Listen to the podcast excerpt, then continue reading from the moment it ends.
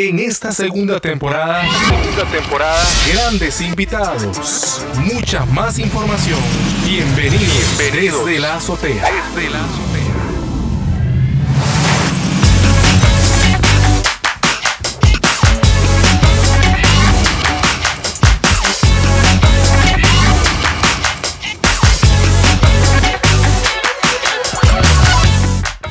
Quiero darle la bienvenida a todos los oyentes. Hoy conversamos con Otto Chinchilla Coto, experto en educación virtual aquí en el país. Bienvenido, don Otto. Eh, muy buenas tardes, Juan Carlos. Es un gusto estar eh, con usted y con la audiencia compartiendo un poquito de las posibilidades eh, formativas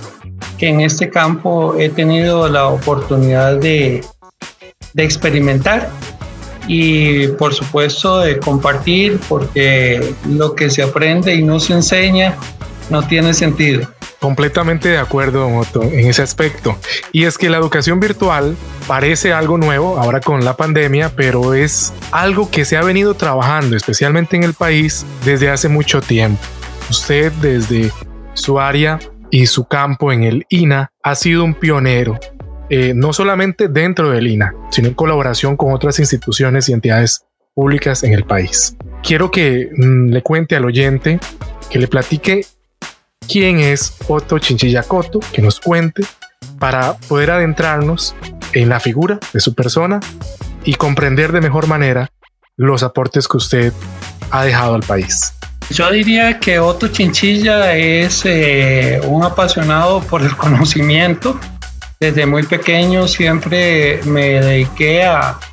estudiar, a trabajar, a crear, a innovar y ese ha sido como el rumbo de mi vida en todo lo que tiene que ver con el área personal y académica. En el caso, digamos, específico de cómo entré en el mundo de la educación, les he de contar que eh, este, muy joven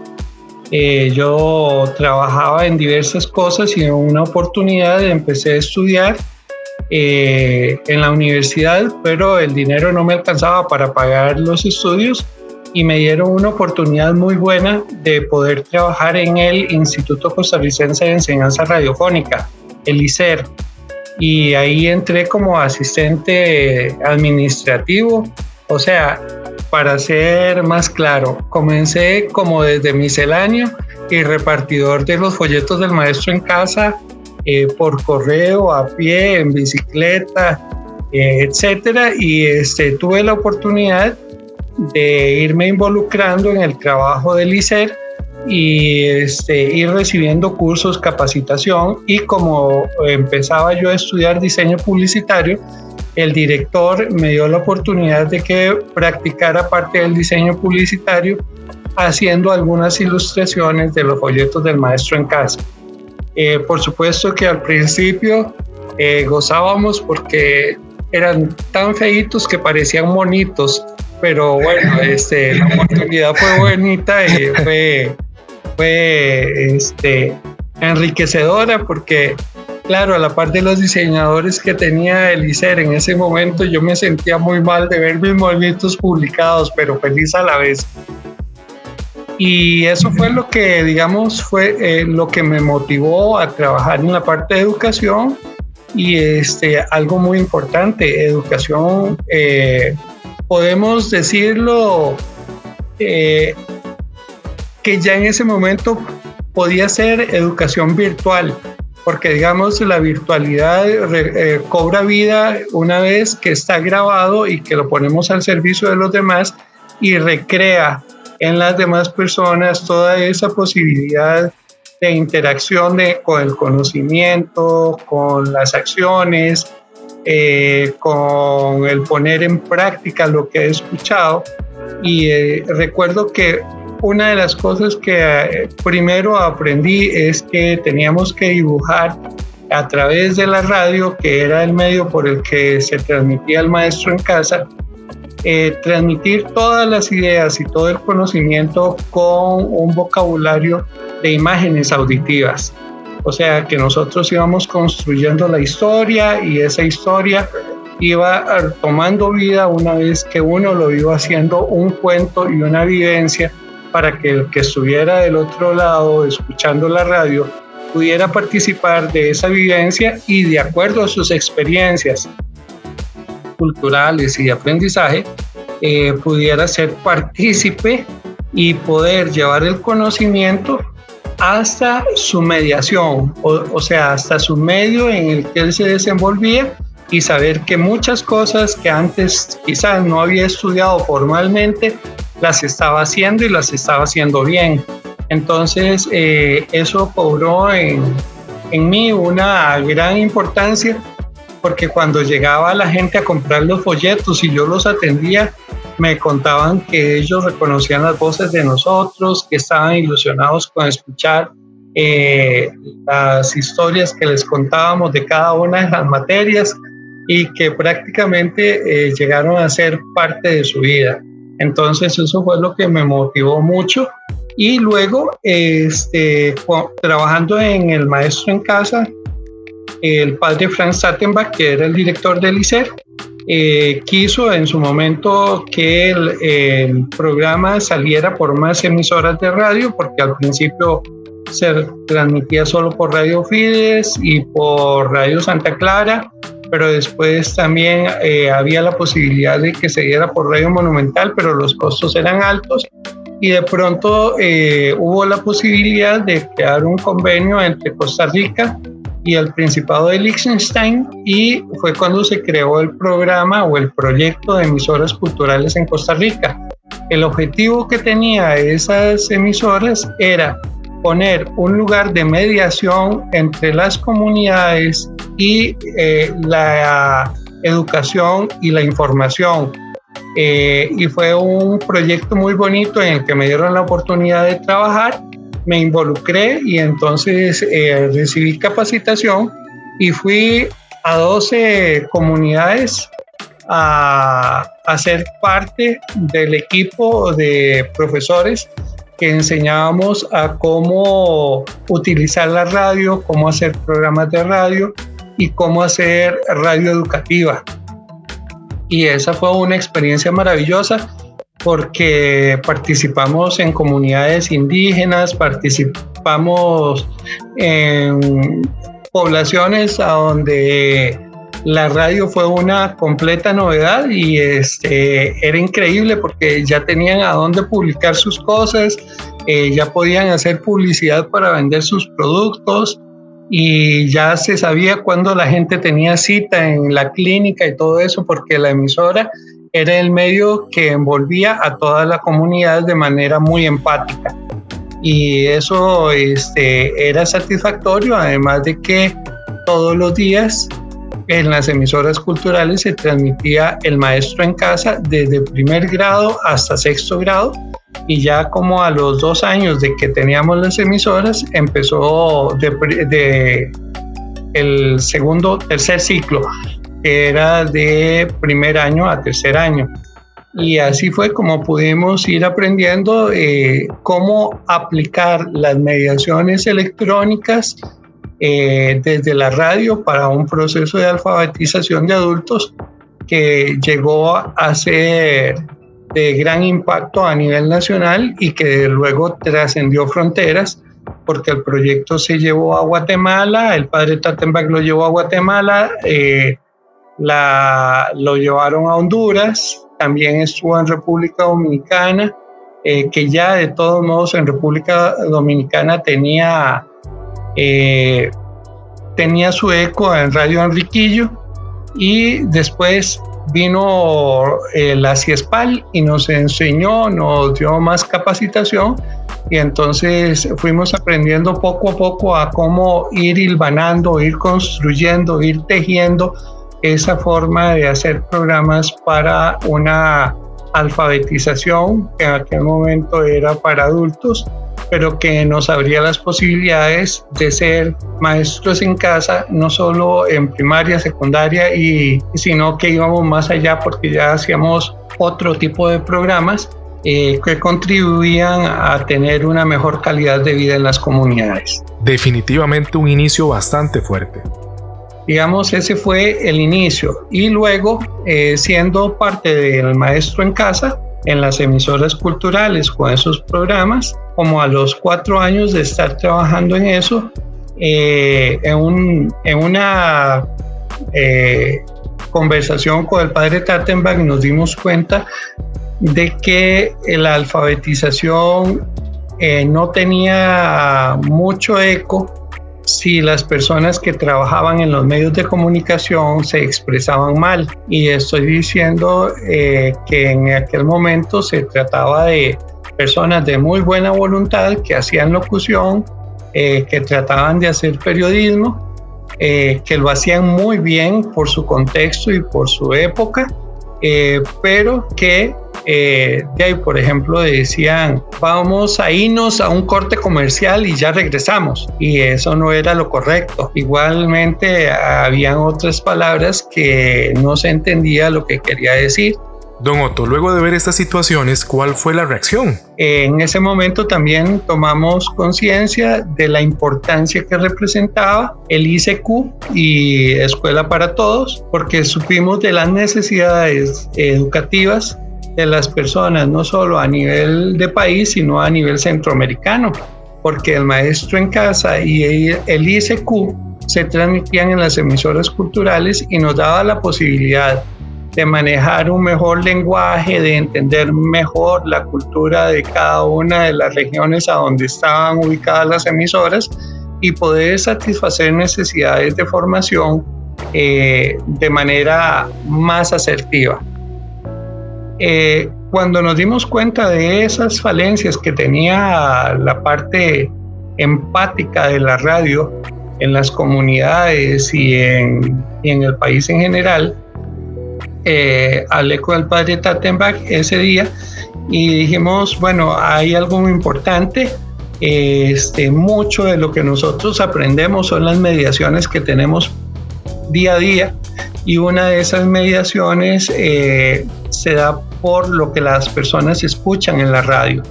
Y lo que escuchaban en la radio eran programas eh, eh, que tenían esas deficiencias y que había la posibilidad de buscar una oportunidad de mejora. Fue entonces cuando dejé de trabajar en el maestro en casa y comencé a trabajar con la cámara de radio en Canara y en aquel momento empezamos a hablar eh, de que había oportunidades de mejora para las personas que trabajaban en la radio. Estoy hablando de hace 30 años y este, nos animamos y empezamos a hacer los primeros cursos eh, para locutores y para productores de radio, para gente que trabajaba en la radio y este, a la gente se fue emocionando porque se escuchaba mejor, tenía más participación, eh, cada vez la gente pedía más cosas, que quería saber más cosas. ¿Y alguna anécdota que le haya ocurrido en aquellos momentos? Y a mí nunca se me olvida una anécdota lindísima este, que siempre me hace reír y fue cuando vimos el primer curso técnico de radio eh, para locutores y fue que un operador de cabina que hacía locución, la pregunta más importante que le hizo al técnico que daba el curso, que era Cabito, este, le preguntó profesor, ¿usted sería tan amable de decirme cómo lo hago? ¡Wow! Y todo el mundo se volvió a ver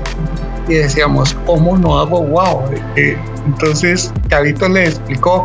no, usted tiene que vocalizar bien, hablar bien. Y dice, no, no, pero profesor, lo que quiero es que me explique cómo no hago wow. Y ya entendimos, él como estaba empezando a, a trabajar en cabina y a locutar, mientras hacía el saludo, iba poniendo la aguja en el disco y este, cuando ya él iba a terminar, encendía el tocadiscos y el tocadiscos arrancaba con wow. entonces él quería saber cómo no se hacía wow. Este, lógicamente era muy práctico, ¿no? Era darle cursos de que quebrara muchas agujas y pues pusiera la aguja siempre en el surco correcto para que no hiciera guau. Y así, este, como eso, Juan Carlos, cantidad de anécdotas. ¿Podría platicarnos sobre el tema de las capacitaciones que usted impulsó desde Canara? Luego ya estando en Canara se incentivó más y este, la capacitación a la gente de la radio eh, porque ya se venía una transformación. Estábamos hablando en tiempo de la AM y de la onda corta, pero vino algo muy importante este, y era que ya había teletipo y empezaba a hablarse de que venía eh, la FM y que había que aprender a hacer producciones y grabaciones para FM. Y entonces eh, tuve la posibilidad de que con la gente con la que yo había recibido eh, capacitaciones en CIESPAL, les comenté que queríamos traer profesores buenos de locución y de técnicas eh, para la producción y cuál fue mi sorpresa que me dijeron que mis profesores de Radio Nederland eh, podían ayudarme porque Radio Nederland estaba ubicada en Quito, Ecuador, en la CIESPAL y por un intercambio eh, de prioridades de Radio Nederland, eh, la sede de Radio Nederland para América Latina se trasladaba a Costa Rica. Y lerdo, ni, ni lerdo ni perezoso, y raudo y veloz, me fui a buscar a ver dónde estaban la gente de Radio Nederland y me los encontré en el ICA, eh, que ya estaban empezando a montar los estudios para el centro de capacitación para la región de Latinoamérica y que ya empezaban a tener programas de capacitación. Les conté la idea y me dijeron que ellos estaban en la mejor disposición de colaborar con, con la iniciativa y con la Cámara de Radio a dar eh, una capacitación más sistemática. Y este, con ese cuento me fui y le hablé al padre Armando Alfaro y a don Rigoberto Urbina, que eran de la Junta Directiva, les conté el asunto, y a Silena Ulrich, que era la dueña de, de Canal 6, y me dijeron que les parecía muy bien la posibilidad de que empezáramos a tener eh, un talento humano más capacitado para trabajar en los medios, tanto en la radio como en la televisión, porque eh, tanto doña Silena Burlich como el padre Alfaro y don Rigoberto eran miembros de CANAMEC, que era la Cámara Nacional de Medios de Comunicación Colectiva. Y ahí este, me dijeron, presente un proyecto de crear un centro de capacitación.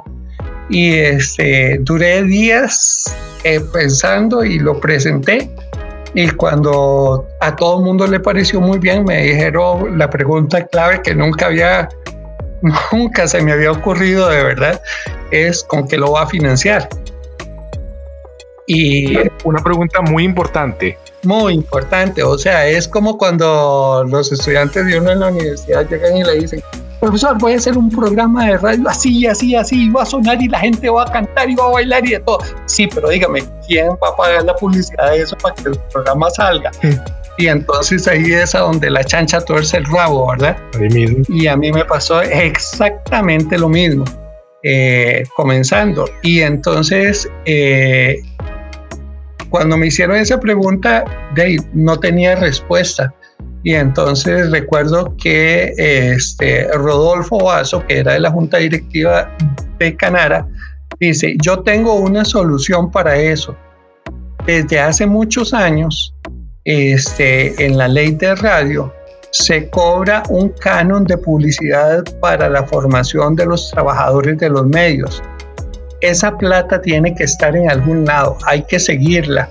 hay que preguntar en Hacienda dónde eh, pusieron esos recursos o quién los tiene o qué ha pasado con esa plata que durante años se ha estado eh, recopilando de los impuestos y que es para ese objetivo concreto. Y entonces, eh, nada, me fui otro día nomás, me fui al Ministerio de Hacienda a empezar a indagar y este, me dijeron traiga una carta y nosotros le damos respuesta oficial y como al mes me llegó la respuesta de la carta, los fondos existían, estaban los fondos, solo que habían tenido un destino específico. Los fondos estaban en el INA y nadie los había tocado. Entonces este, fuimos y hablamos con la gente de Lina, eh, el presidente de ese entonces, eh, que era don Guillermo Vargas, y don Guillermo nos dijo, no, si la plata está aquí y este, el propósito es ese, este, nosotros no lo damos, eh, la capacitación en medios porque no tenemos el conocimiento, las competencias y necesitaríamos ayuda en eso. Y entonces en carrera me fui a hablar otra vez con la gente de Radio Nederland y les conté y le digo, la posibilidad que hay es que hagamos un convenio tripartito, INA, Radio Nederland y Canara. Y me dijeron, estamos totalmente de acuerdo y este, el INE estuvo de acuerdo, Canar estuvo de acuerdo, hicimos el convenio y empezamos a hacer ya la formulación de programas, este, unos de habilitación y otros para principiantes. Y fue ahí donde arrancó la posibilidad de crear el centro de locución, que al principio eh, estuvo ubicado en las instalaciones de Canara y luego lo trasladamos al centro del Cenetur, eh, pero siempre con una mirada futurista. O sea, nosotros queríamos ver eh, que, la, que las personas que se capacitaban en el centro de locución y de producción de radio eh, tuvieran una visión de lo más actualizado que se estaba dando con los cambios tecnológicos que ya estaban sobre la mesa y era la FM y que ya se estaba pasando de la cinta abierta al cassette y era algo importantísimo, o sea, pasar de la cinta abierta a grabar el cassette era algo extremadamente cool, ¿verdad? y yo recuerdo, Juan Carlos, yo recuerdo ver personas haciendo grabaciones en un cassette que para darle play le temblaba la manita y el dedillo para estripar porque no sabía si estaba haciendo lo correcto. O sea, algo que ya no existe, que pasamos, que fue tremendo susto y todo lo fuimos aprendiendo poco a poco. Otra cosa que sucedió fue que empezaron a llegar las máquinas eléctricas, o sea, pasamos de la Underwood, eh, de las máquinas de escribir, Elite y Pica, pasamos ya al uso permanente de máquinas eléctricas y por eso en el centro de locución no solo teníamos toda la parte de producción de cinta abierta, casetes, micrófonos y todo eso, sino que teníamos una sala eh, de mecanografía para que la gente productora pudiera utilizar eh, para hacer guiones, porque en aquel momento todavía no era eh, algo sistemático eh, producir los guiones en las emisoras, sino que todo se hacía prácticamente de memoria, excepto las emisoras grandes eh, que tenían más, más fortaleza económica para la producción. Y entonces este, comenzamos por ahí y en ese, en ese caminar empezaron a llegar otras tecnologías eh, una de las tecnologías que empezó a llegar, y eso fue casi a, principios de los 90, es que por primera vez se habló de Internet y que eh, había, había posibilidades de que las empresas se fueran eh, pasando ya de la máquina de escribir a la computadora y de la computadora y se hablaba de internet y se hablaba de una posibilidad remota de que la edición se iba a hacer digital. Wow, impresionante. Y entonces eso este, nos motivó a investigar y por supuesto que con la ayuda de Radio Netherlands nos dijeron, sí, mire, ya eso está sucediendo en Europa, en Estados Unidos, en Japón y esto va así, así. Y este, la cuestión es que bueno, lo primero que hicimos fue dar cursos de computación para que algunas emisoras tuvieran computadora y ya luego este, algunas de esas se animaron a tener internet y la sorpresa de tener internet era que había que aprender a utilizar no solo la computadora, sino aprender a utilizar el nuevo medio. Y este, el problema era que eh, no todo el mundo tenía internet y no todo mundo tenía la posibilidad de tener programas. Eh, y entonces fue cuando nos interesamos en ya meter, en meter eh, nuevos conceptos sobre la virtualización y sobre la digitalización y fue entonces cuando eh, con don Amable Rosario y con José Pérez Sánchez, que era el director de Radio Nederland, eh, pensamos que era el momento de replantear la capacitación que se daba y que las mediaciones que se estaban haciendo a través de los medios iban a tener un panorama diferente y que por tanto teníamos que empezar en un programa de alfabetización digital y mediática. Eh, a mucha gente le pareció como loco que estuviéramos hablando de eso porque, o sea, todavía Internet no era en todo lado. Y no sé si, si a usted le tocó o recuerda o yo soy muy viejillo, este, pero en esa época eh, de ahí uno si hacía conectarse a Internet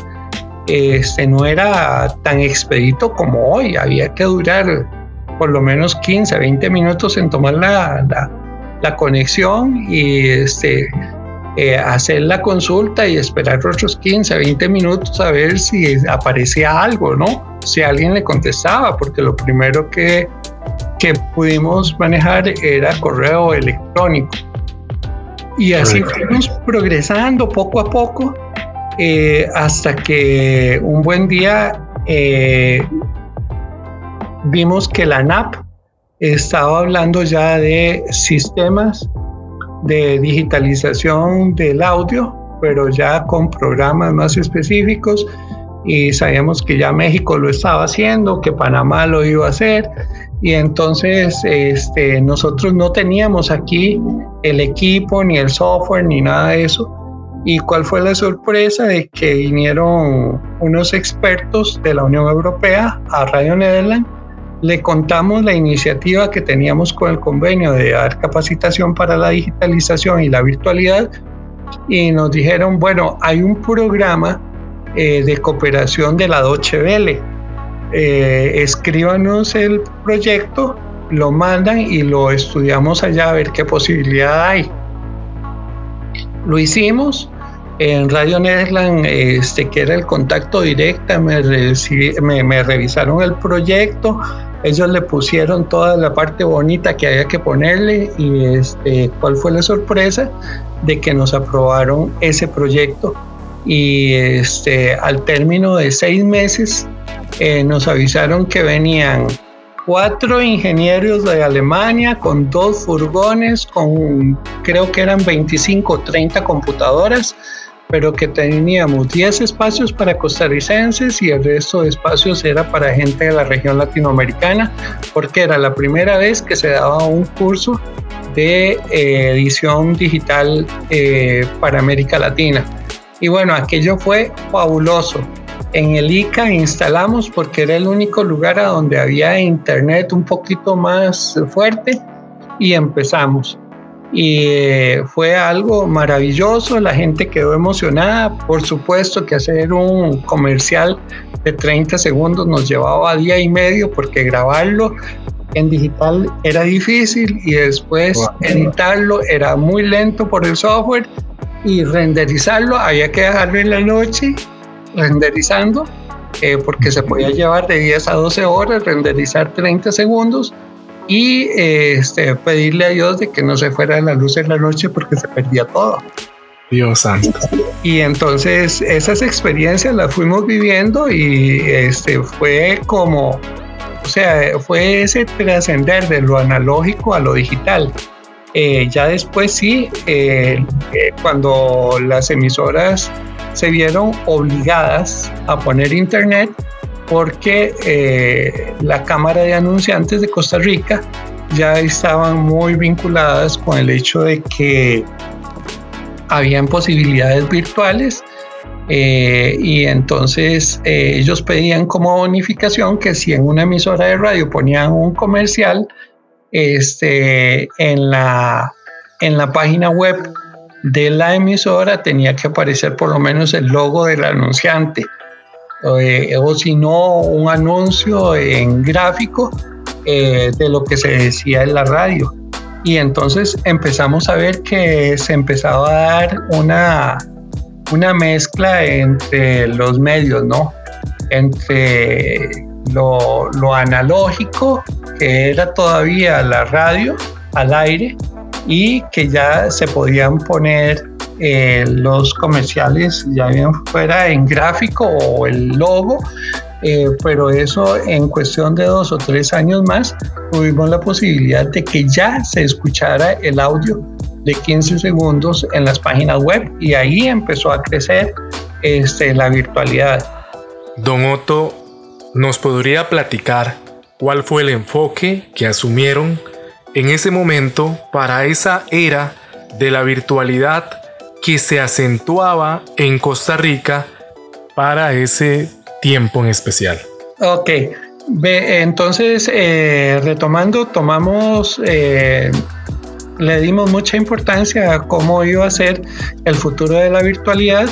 y este, lo primero que hicimos fue junto con Radio Netherlands y con Canara y con la Cámara de Televisión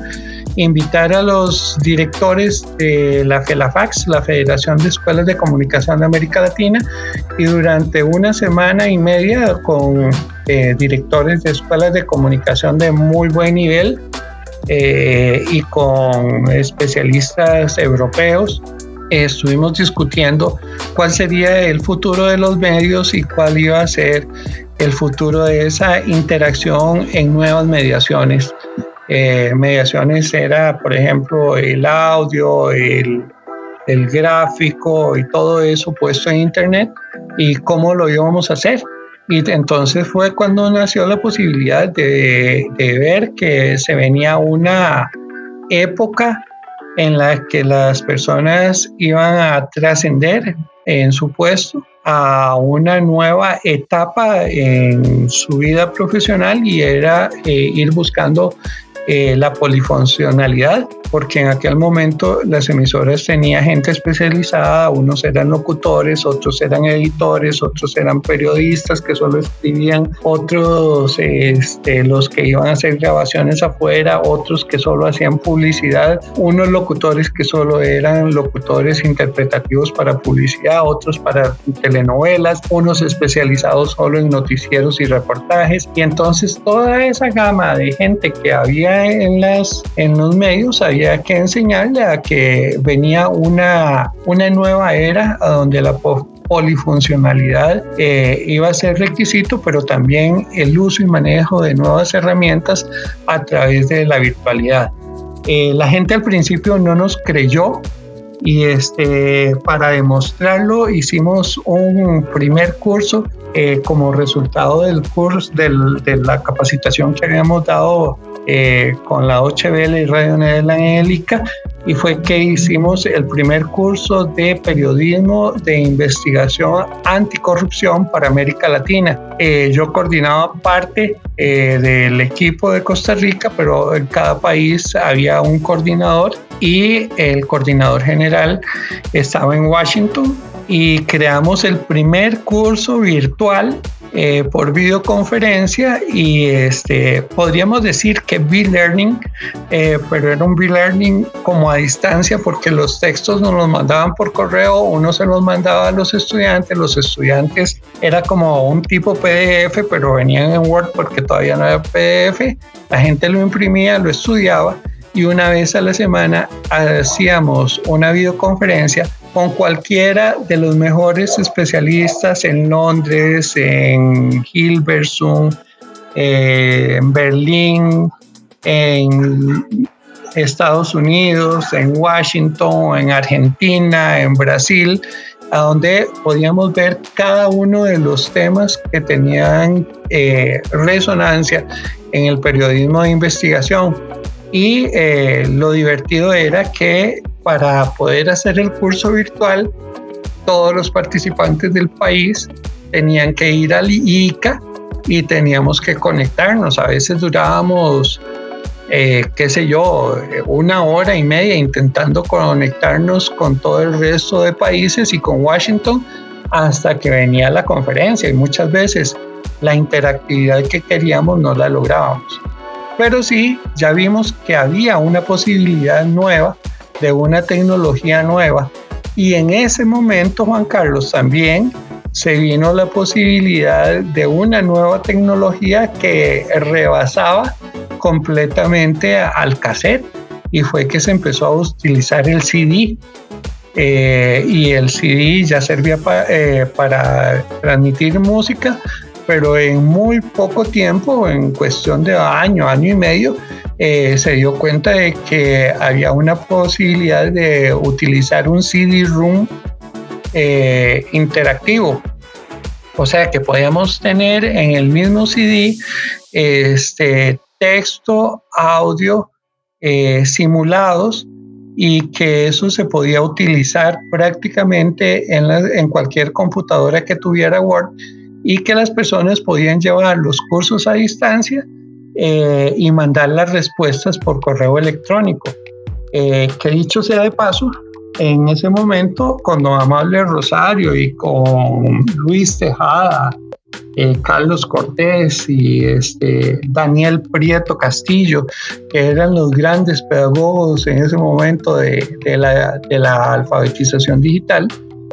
este, empezamos a ver que existía una posibilidad que Francisco Gutiérrez había creado con Luis Tejada, que se llamaba texto paralelo y que en presencialidad lo habían practicado en la Universidad de San Carlos en Guatemala y que era una oportunidad de ponerla a disposición del proceso de alfabetización. Y entonces los estudiantes eh, hacían la parte de lectura, hacíamos la parte de discusión y las videoconferencias, pero a la vez todo el trabajo que se iba haciendo este, lo iban haciendo desde la virtualidad con un texto paralelo. Texto paralelo quería decir que toda la parte teórica que estudiaban y toda la parte de las conferencias tenían que contextualizar y decir cómo lo aplicarían ellos en su cotidianidad este, para desarrollar un mejor trabajo de acuerdo a las posibilidades tecnológicas, educativas y culturales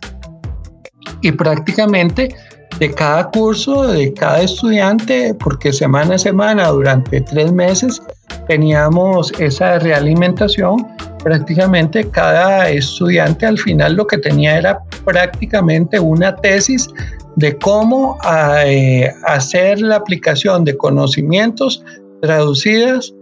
a habilidades y destrezas y eso nos dio una oportunidad buenísima de ver cómo eh, se podía evolucionar eh, también en el uso de la tecnología.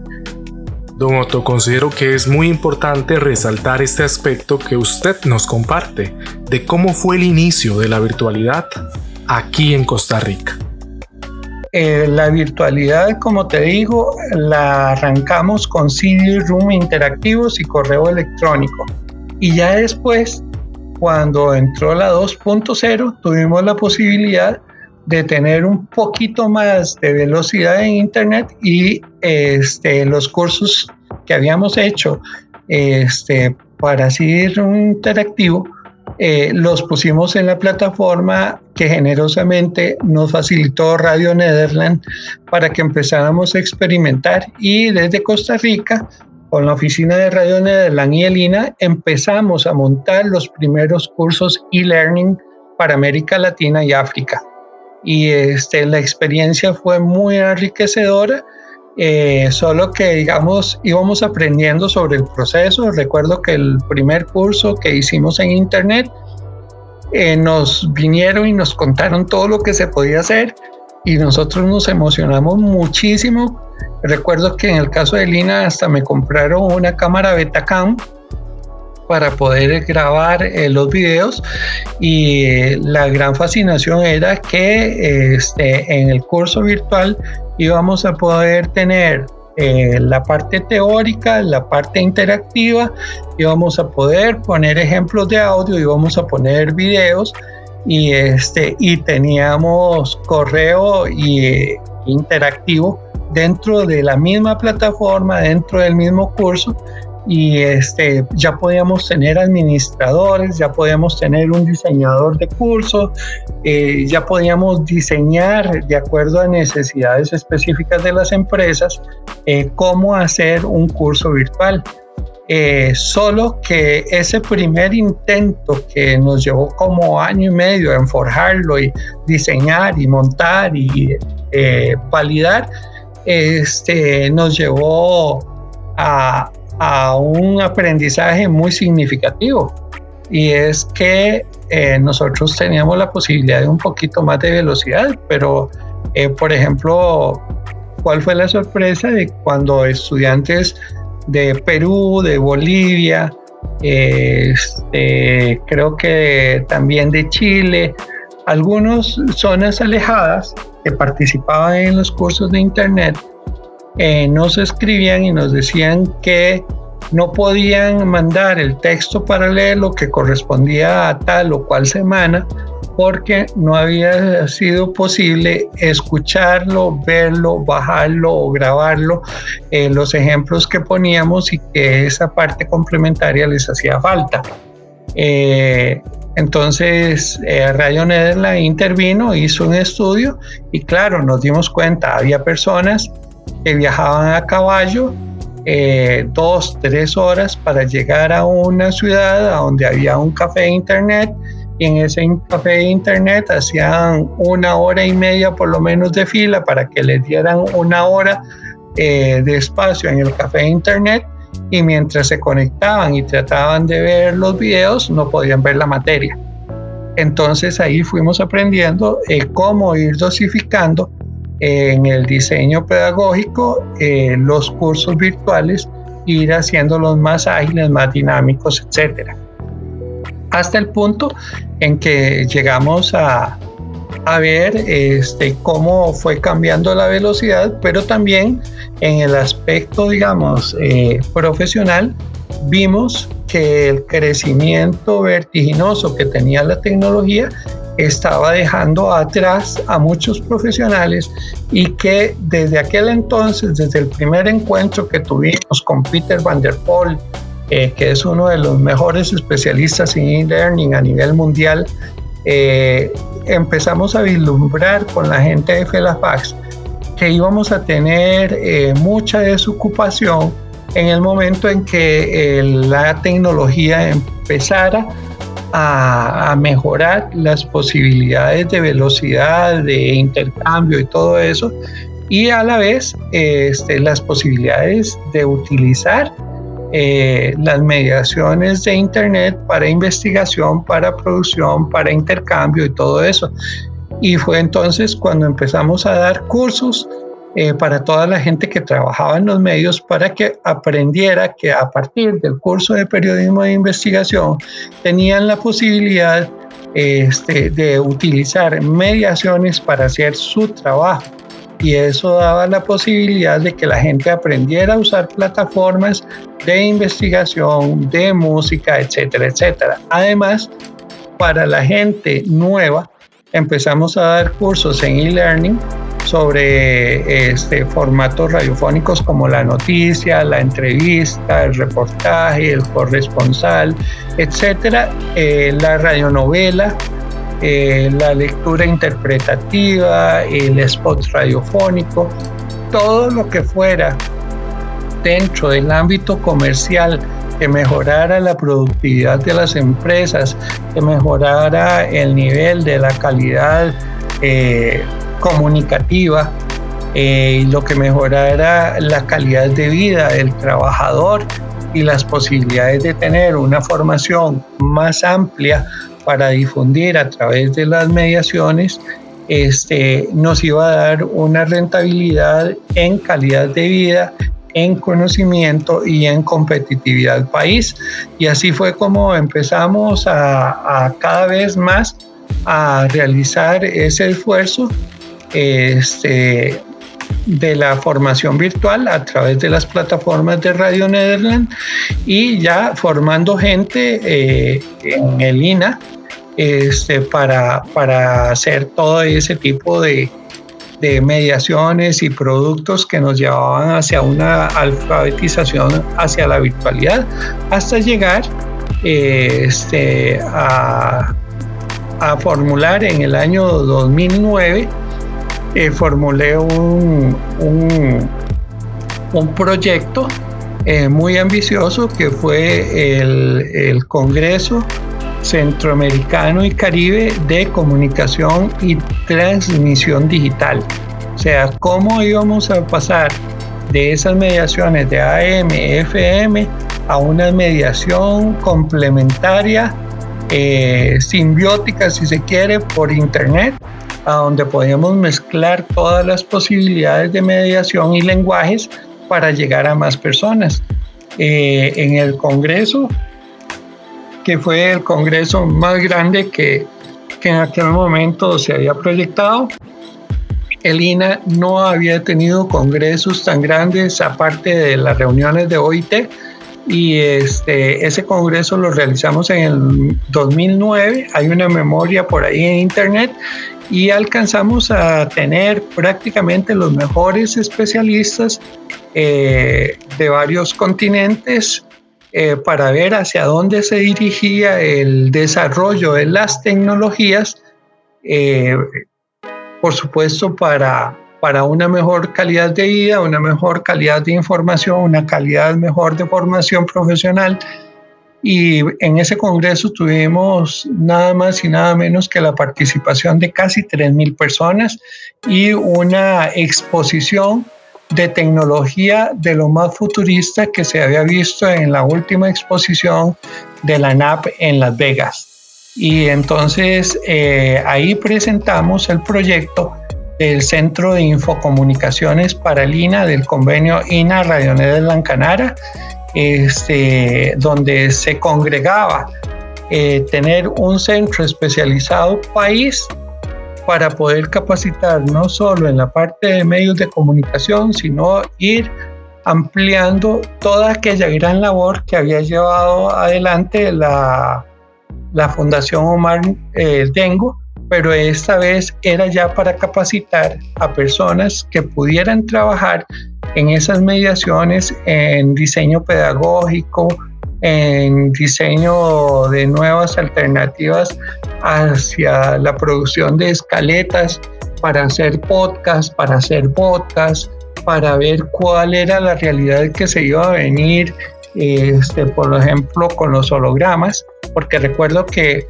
en la inauguración del CTD hicimos un espectáculo en el que participó un holograma, claro que era algo mínimo, eran unas letras que caminaban por la pared, pero ya estábamos hablando en ese momento de lo que venía en tecnología. Eh, la Unión Europea y la comunidad europea eh, acogió muy bien el proyecto, pero Costa Rica nunca respondió porque eh, había las posibilidades de que con organismos internacionales financiáramos el centro de infocomunicación para Costa Rica y la región Centroamérica Caribe eh, como primera instancia para transpolar esos conocimientos también a Sudamérica y a África. Es sorprendente todas las situaciones que tuvieron que sortear. ¿Qué vino después de eso? Eh, digamos, esa fue la parte más fuerte y ya luego este, vino fuertemente la parte de edición digital, que se pasó del CD-ROOM al DAT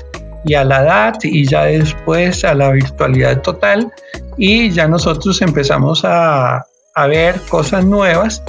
en todo lo que fue el uso de plataformas como Blackboard, Moodle y muchas otras posibilidades y cómo estructurar dentro de esas plataformas eh, instituciones completas que estuvieran eh, con aulas virtuales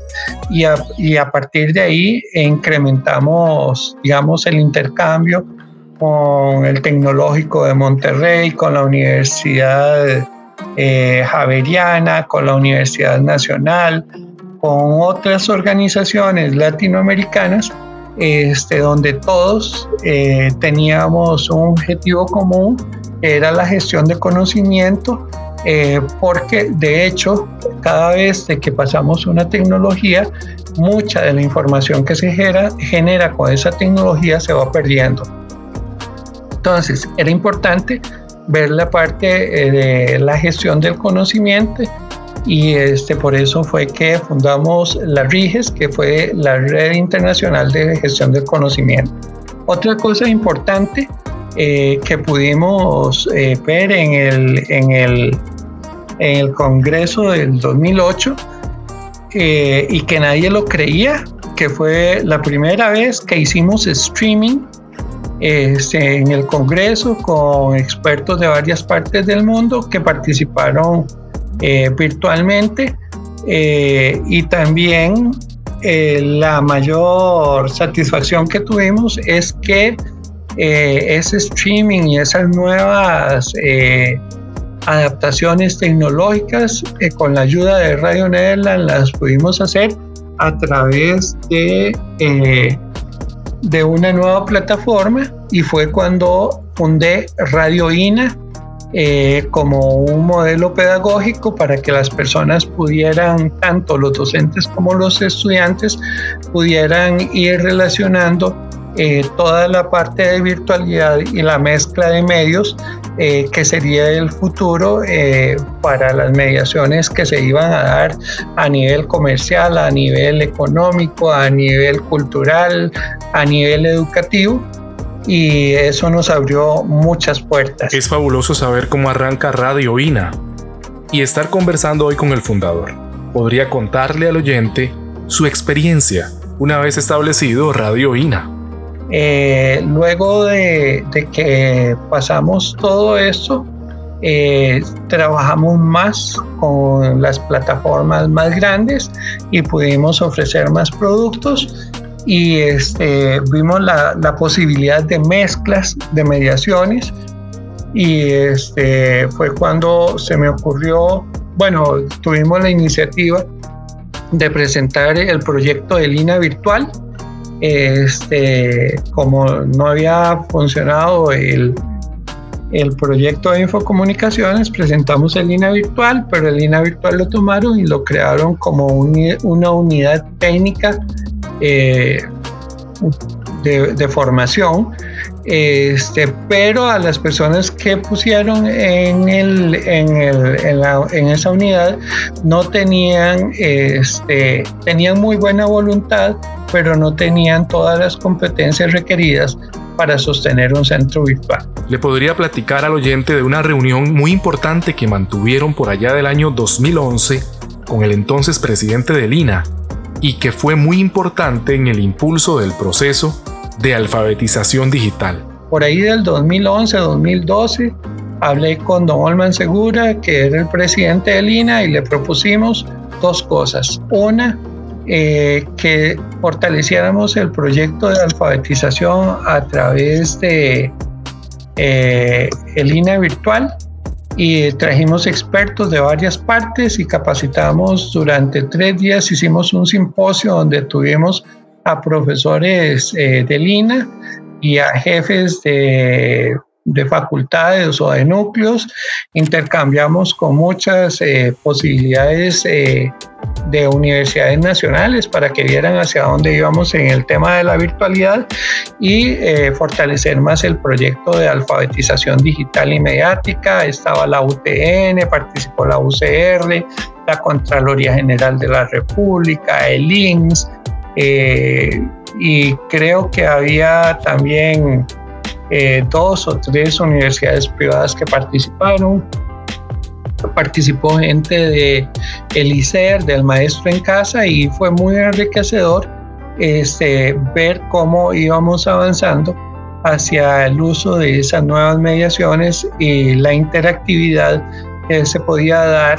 eh, a través de plataformas y de, medios combinados. Y esos medios combinados fue cuando creamos el proyecto de media convergencia. Eh, producto de la experiencia que habíamos tenido en la formación de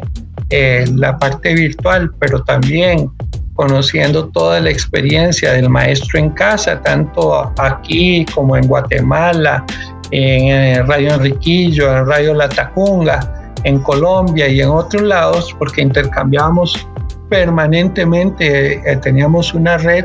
de personas que investigábamos y que dábamos seguimiento a lo que estaba sucediendo eh, en esas nuevas alfabetizaciones, este, vimos la posibilidad de crear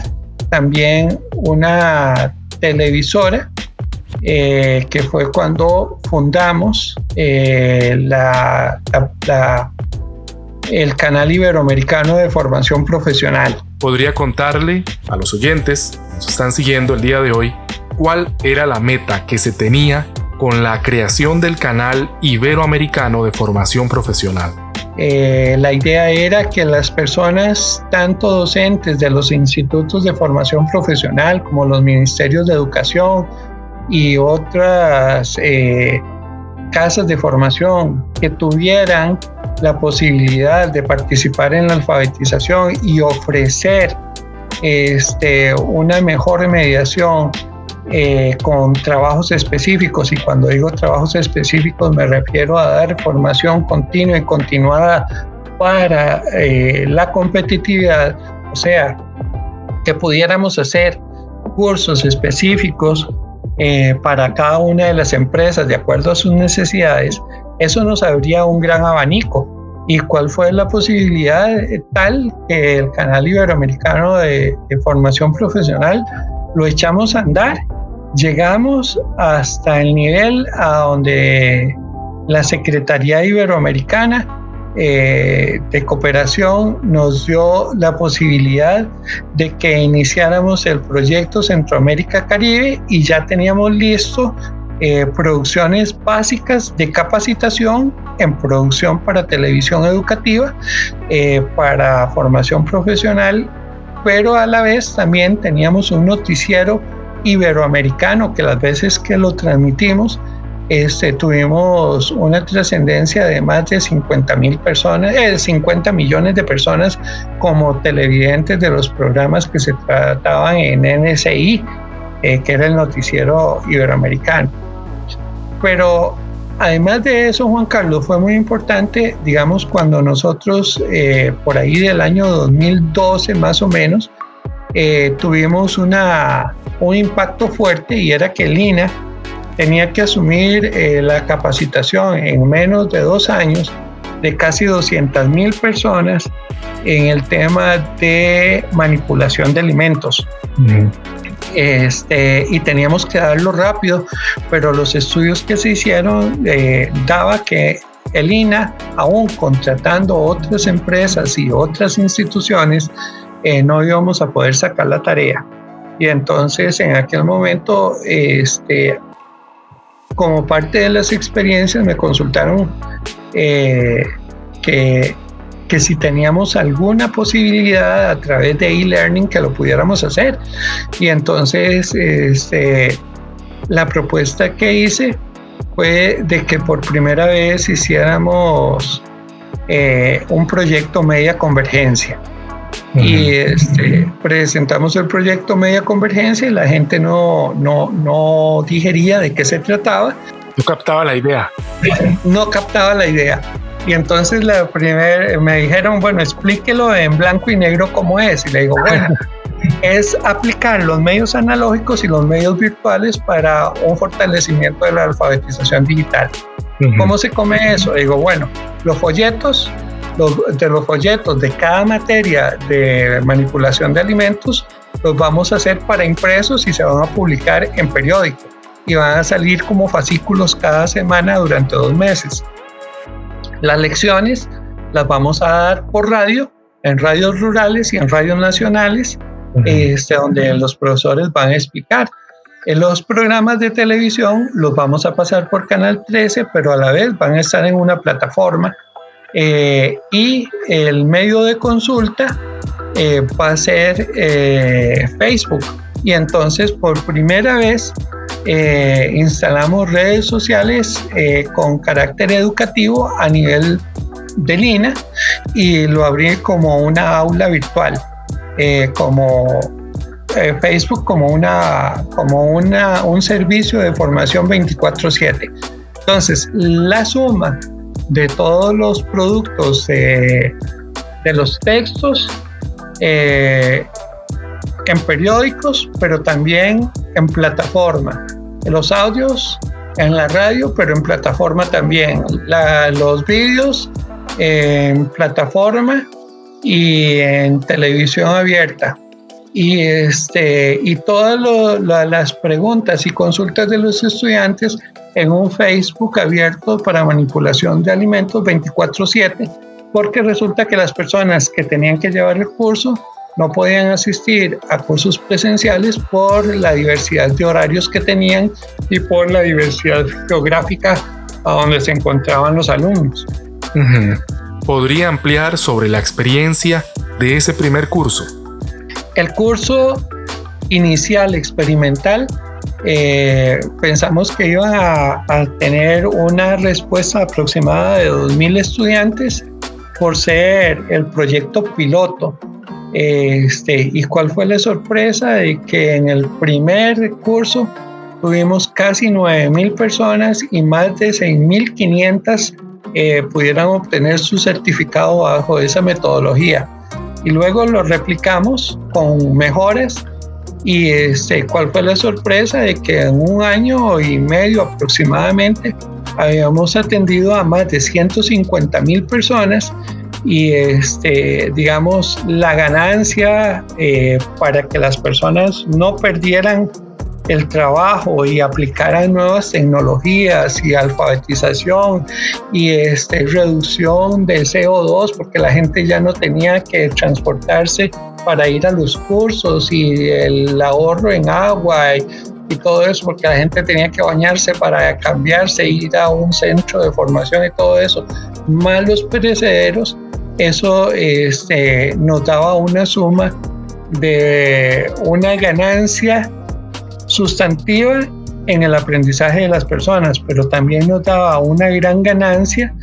en el hecho de que estábamos alfabetizando, que la gente se estaba haciendo más eficiente y que económicamente este, el hecho de haber ahorrado en instalaciones, en perecederos, en docentes, en transporte, en viáticos y todo eso, la suma de esos dos años de cursos eh, por mediaciones eh, convergentes había dado como resultado un ahorro de casi 6 mil millones de colones. Increíble. Entonces eso nos dio la posibilidad de ver de que teníamos muchas posibilidades, más, o sea, muchas oportunidades más este, de ir eh, trabajando. Y entonces fue cuando este, estuve a cargo de la reingeniería de Lina Virtual, eh, donde teníamos la posibilidad con el Instituto Tecnológico de Monterrey, con el Banco Mundial eh, y con otros organismos que participaron. Eh, Radio Netherland, por supuesto, porque nos ponía la plataforma y la ayuda. Hicimos investigaciones y vimos la posibilidad de que ya en ese momento, por ejemplo, Google eh, estaba interesado en desarrollar un proyecto este, con globos satelitales de medio alcance para las zonas a donde no teníamos cobertura en Internet. Eh, teníamos la posibilidad también de que la fundación de Carlos Slim y el Instituto Tecnológico de Monterrey y otros organismos como Coursera y todo eso nos dieran la posibilidad de que abriéramos plataforma y que los costarricenses accesaran por medio de Lina a tener cursos virtuales de alta calidad este, eh, libres y en muchos de ellos sin eh, mediaciones docentes porque ya estaban eh, validados para ser de autoformación. Eso, digamos, fue una de las cosas más lindas que pudimos hacer. En el Instituto Tecnológico de Monterrey, en uno de los congresos para virtualidad para América Latina, me, me, correspondió eh, presentar proyectos eh, en las RIGES, en Colombia también. Eh, después tuvimos posibilidad de en la OIT en Brasil explicar cómo íbamos trabajando con las convergencias y con las nuevas mediaciones en un proceso de alfabetización que de hecho hacía más dinámico el uso eh, de las tecnologías, porque digamos, eh, la otra parte o la contraparte es que las tecnologías daban muchas posibilidades, muchas herramientas muchas probabilidades de mejora continua, pero que la mayoría de los muchachos eh, estaban en la parte como de esnovismo, a donde lo que les interesaba eran redes sociales y cosas intrascendentes y no habían llegado a descubrir esa parte interactiva de mediaciones, eh, de hacer alianzas estratégicas con gente de otros países, eh, de crear nuevos núcleos de formación, nuevos clusters y de ver posibilidades de mediaciones a donde podían eh, tener en esas alianzas estratégicas negocios compartidos porque se conocían las culturas de las empresas, se conocía la imagen, se conocían eh, las posibilidades de intercambios comerciales o de intercambios de investigación y que eso habría más el rango de, de capacitaciones a nivel de las personas. Eh, y eso, digamos, es lo que he hecho, he pasado parte de mi vida invirtiéndola en eso. Este, y dentro del proceso, todo, Juan Carlos, fue muy importante el tener la posibilidad de que cada vez que se me presentó una posibilidad de un no, un obstáculo o una duda, este, cada vez estudiar y estudiar más. Entonces, digamos, de base, eh, yo soy este, primero eh, diseñador publicitario, después estudié comunicación social, me especialicé en relaciones públicas, en periodismo, eh, en periodismo radiofónico, productor audiovisual. Este, luego estudié educación en la parte de competencias y luego hice una maestría en administración educativa. Y en ese interín, en otras eh, cosas en las que pude capacitarme, llegué a tener una posibilidad de formación continua en que suman más de 4.000 horas. Don Otto, ha sido, bueno, realmente fantástico cómo nos ha conducido, nos ha llevado por todo el proceso de incorporación de la educación virtual en Costa Rica por todas las etapas. Nos ha conducido, nos ha, nos ha transportado hasta esos momentos y hemos tenido recuerdos también de vivimos algunos de esos momentos en donde eh, existían ciertas tecnologías. Por dicha el tiempo ha ido pasando y se han ido sumando nuevas que han permitido que estos procesos de e-learning se ensanchen aún más. Bruce Girard eh, decía aquí en Costa Rica en el 2005 que esa E de e-learning, eh, él eh, quería proponer que se entendiera como, como de aprendizaje extendido o ensanchado. Y realmente podemos ver que no solamente podríamos apostar por esa definición, sino que también vemos que es algo que está vivo y que cambia constantemente.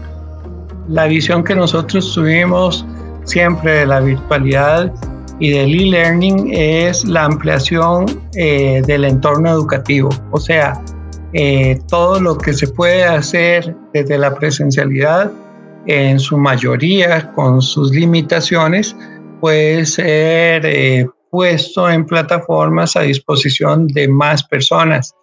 Eh, solo que hay que manejar los lenguajes, hay que manejar las eh, herramientas, hay que manejar nuevas tecnologías, porque por ejemplo nosotros empezamos del e-learning, pasamos al B-learning, luego al M-learning, este, o sea, eh, primero el e-learning era directo eh, computadora a computadora, el B-Learning, que ya era una metodología bimodal, presencialidad y virtualidad, y luego pasamos al Learning, que ya fue todo el uso eh, de las plataformas de e-learning hacia los móviles. Y eso enriqueció muchísimo el proceso y nos abrió muchísimas fronteras. Eh, otra cosa que, que, no te mencioné, Juan Carlos, es que, por ejemplo, eh, desde el centro de locución, eh, cuando hicimos los programas y formulamos toda la producción, eh, llegamos a producir cerca de 60 eh, obras bibliográficas para las materias que apoyaban cada una de las materias que nosotros dábamos o de los seminarios, eh, haciendo una línea editorial educativa de Lina y Radio Nederland para eso. Ha sido enriquecedor realmente todo lo que usted nos ha compartido que en muchas ocasiones eh, ignoramos mucho de esta historia porque ahora la gente dice la virtualidad, las aplicaciones, todo esto como lo del COVID, pero ignora que tuvo un inicio y que sin eso, sin la colaboración de tantas personas, en donde uno de los actores principales fue usted, Costa Rica, no hubiera podido enfrentar de la manera que lo hace la situación en entornos virtuales, lo cual es tremendamente de agradecer. Quiero que podamos cerrar el podcast de hoy, Don Otto, y quiero hacer una pregunta y que usted nos pueda brindar su, su opinión. ¿Por qué las naciones, Don Otto, deben seguir apostando por la implementación de entornos virtuales de aprendizaje? Bueno, yo creo que eso prácticamente se contesta con que la participación y la democratización del uso de la tecnología en, en este momento este, es una posibilidad de una mejora continua en la calidad de vida de las personas, eh, tanto para trascender en su conocimiento como para trascender en su trabajo y mejorar su cultura. Eh, pero de hecho, Juan Carlos, eh, toda la tecnología junta, recordemos que tiene dos caras como la moneda. Está la parte buena y está la parte mala. Eh, en realidad las herramientas y todo han sido eh, planificadas, eh, han sido estructuradas para que sean para beneficio de muchos, pero también hay muchos que han visto en la tecnología la probabilidad de explotar o de hacer mal uso de la tecnología y eso tampoco lo podemos perder de vista. Otra cosa es que en este proceso de alfabetización tenemos que recordar que en este momento, este, qué sé yo, somos casi 7 mil millones de personas eh, y que los que tenemos la posibilidad de virtualidad eh, día a día, eh, podríamos decir que son tal vez unos 3 mil millones de personas, o sea que hay más de 4 mil millones de personas a las cuales todavía no tienen acceso a estas mediaciones, no tienen acceso a medios y muchas de esas personas